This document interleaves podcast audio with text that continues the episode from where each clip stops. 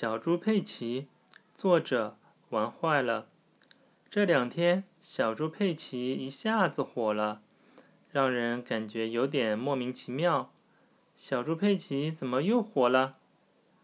记得小猪佩奇上次火起来，是因为“社会人”这个段子，让人觉得现在能火爆起来的东西，有时候真的是出人意料。这次小猪佩奇火起来，是因为《啥是佩奇》这部短片。片子虽然很搞笑，但是看完之后确实令人感到心酸。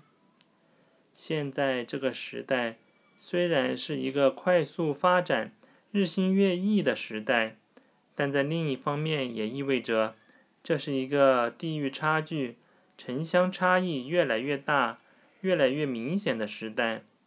打个简单的比方，以前偏远地区是用一的速度发展，发达地区是用二的速度发展。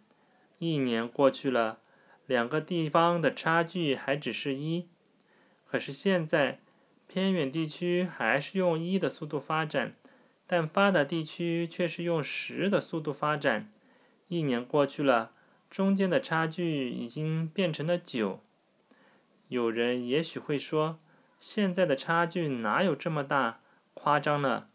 但是如果把年龄因素算上，观念上的差距，对世界认识的差别，差距真的可能远远超过了我们的想象。